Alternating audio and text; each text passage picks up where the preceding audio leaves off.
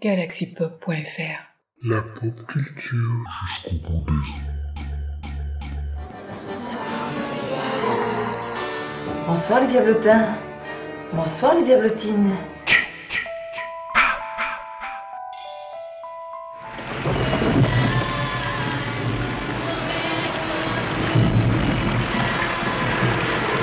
Mais c'est pas fini les petits diablotins.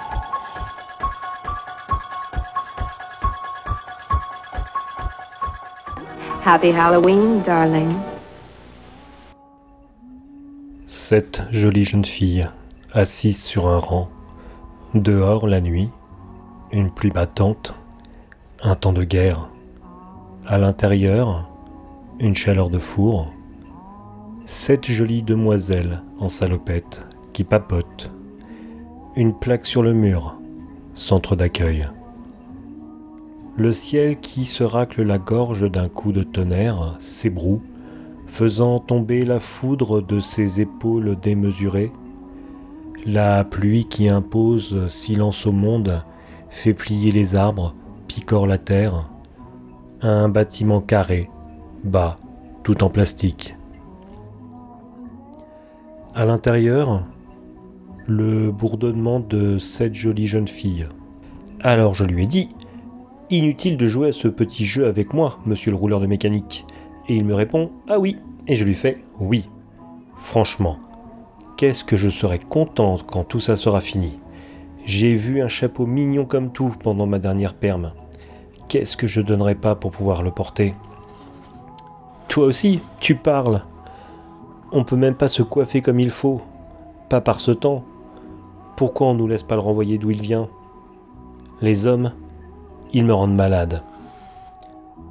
Cette geste, cette pause, cette rire à peine perceptible dans le fracas du tonnerre, des dents qui brillent dans des bouches rieuses, des mains infatigables qui dessinent des motifs dans le vide. Centre d'accueil. Des filles, sept, jolies. Pas une qui ait plus de 16 ans.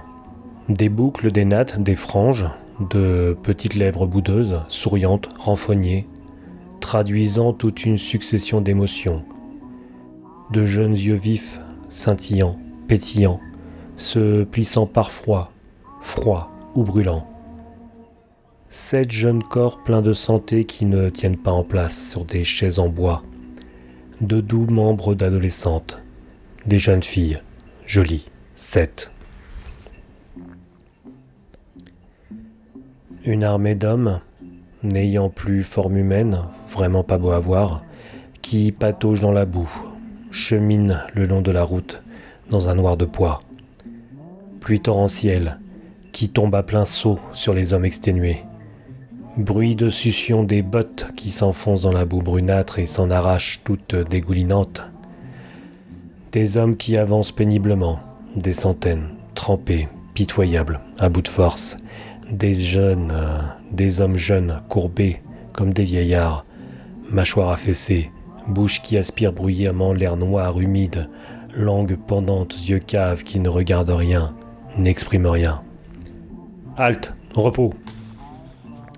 Les hommes s'abattent dans la boue, s'écroulent sur leur pactage, tête rejetée en arrière, bouche ouverte dans jaune éclaboussée de pluie, mains inertes, maigres amas de chair et d'os, jambes immobiles, morceaux de bois kaki rongés par les vers, centaines de broches inutilisables fixées à des troncs tout aussi inutilisables.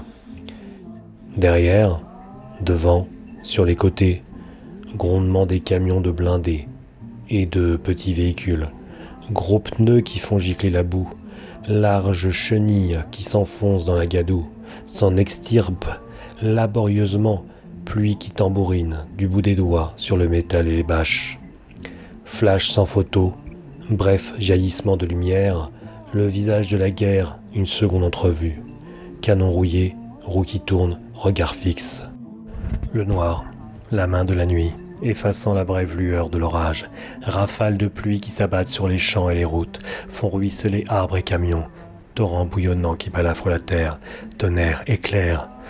Coups de sifflet, morts ressuscités, bottes replongeant dans la boue collante, s'avançant, s'approchant, s'approchant d'une ville qui barre la route d'une autre ville, qui barre la route d'une. Service des transmissions. Sous l'œil d'un officier, le radio penché sur la console, écouteur sur les oreilles, rédigeait un message. L'officier observait le radio. Ils arrivent, songea-t-il, glacé, trempé, effrayé d'avoir à marcher sur nous. Il frissonna et ferma les yeux. Les rouvrit prestement. De sombres visions emplirent ses pupilles, panache de fumée, corps en flammes, indescriptibles horreurs qui prennent forme sans qu'il y ait besoin de mots ou d'images. Message en provenance du poste d'observation avancé.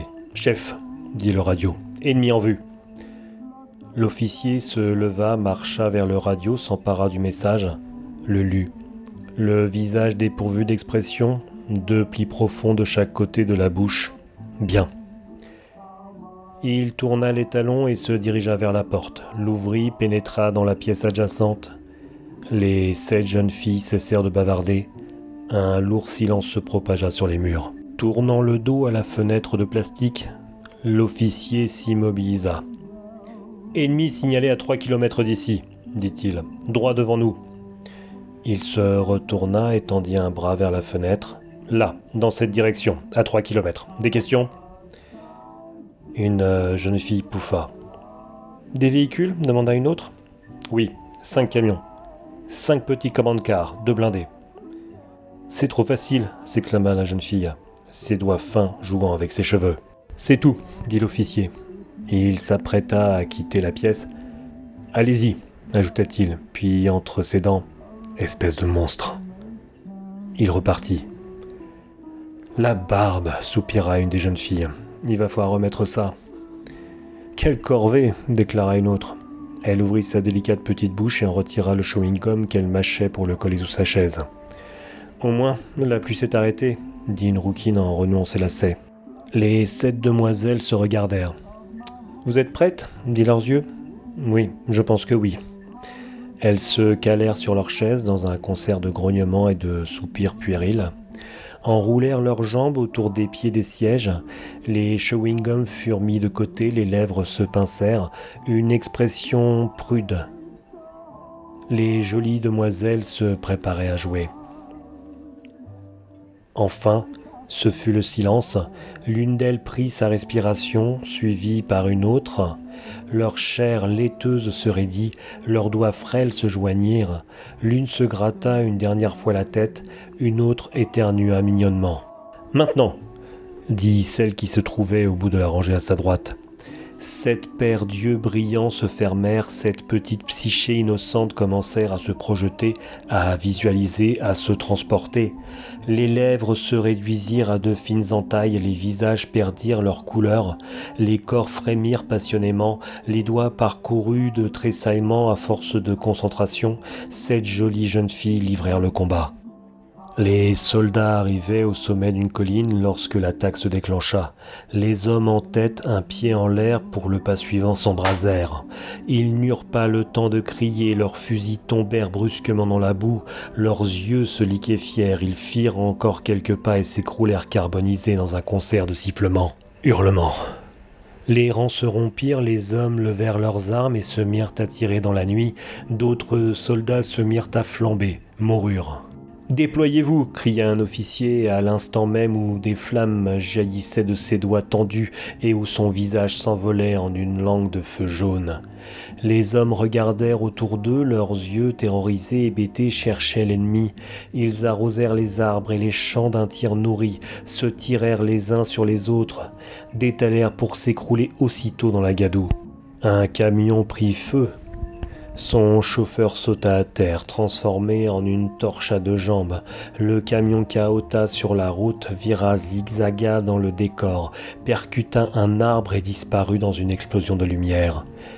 Des silhouettes noires s'agitèrent dans l'aura lumineuse créée par les flammes, des hurlements déchiraient la nuit.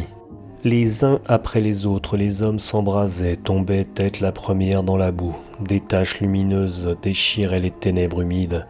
Des cris, des masses charbonneuses en mouvement, grésillantes, mourantes. Des incendies rangés, des camions en flammes. Des blindés métamorphosés en brasiers.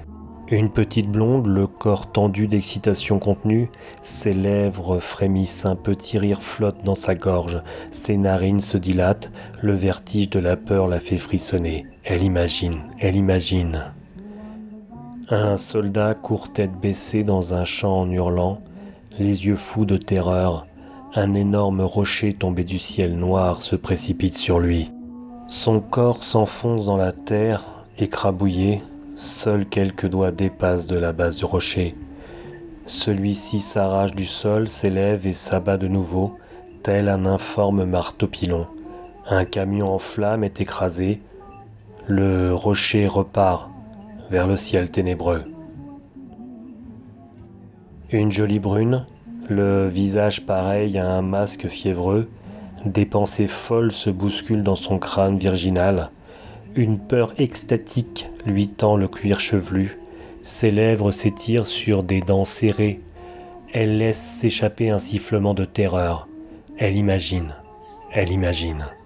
Un soldat tombe sur les genoux, la tête rejetée en arrière, à la lueur de ses camarades qui brûlent, il fixe un regard hébété sur la vague frangée d'écume qui s'élève au-dessus de lui.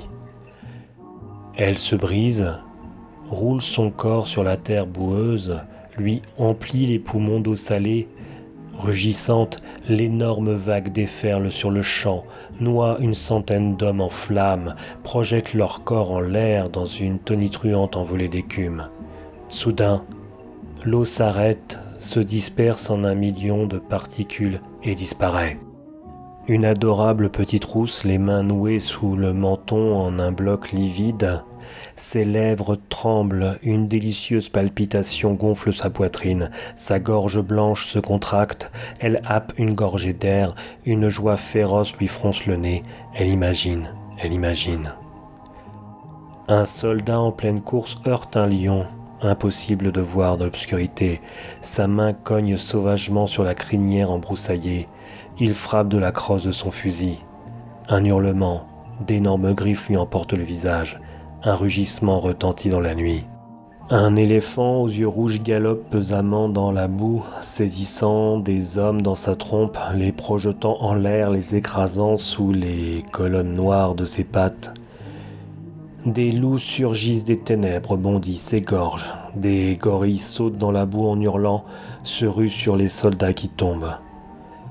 Un rhinocéros, le cuir luisant à la lumière des torches vivantes, s'écrase contre un blindé en flammes, fait demi-tour, repart au galop dans un bruit de tonnerre, disparaît. Crocs, griffes, dents qui déchirent, cris perçants, barrissements, rugissements. Le ciel fait pleuvoir des serpents. Silence. Un vaste silence qui plane, pas un souffle de vent, pas une goutte de pluie, pas un roulement de tonnerre au loin. La bataille est finie. Grise, une brume matinale flotte sur les morts brûlés, déchiquetés, noyés, écrasés, empoisonnés. Des camions immobiles, des blindés silencieux, de minces volutes d'une fumée grasse continuant de s'élever de leurs carcasses disloquées. La mort partout. Une autre bataille dans une autre guerre. Victoire. Tout le monde est mort.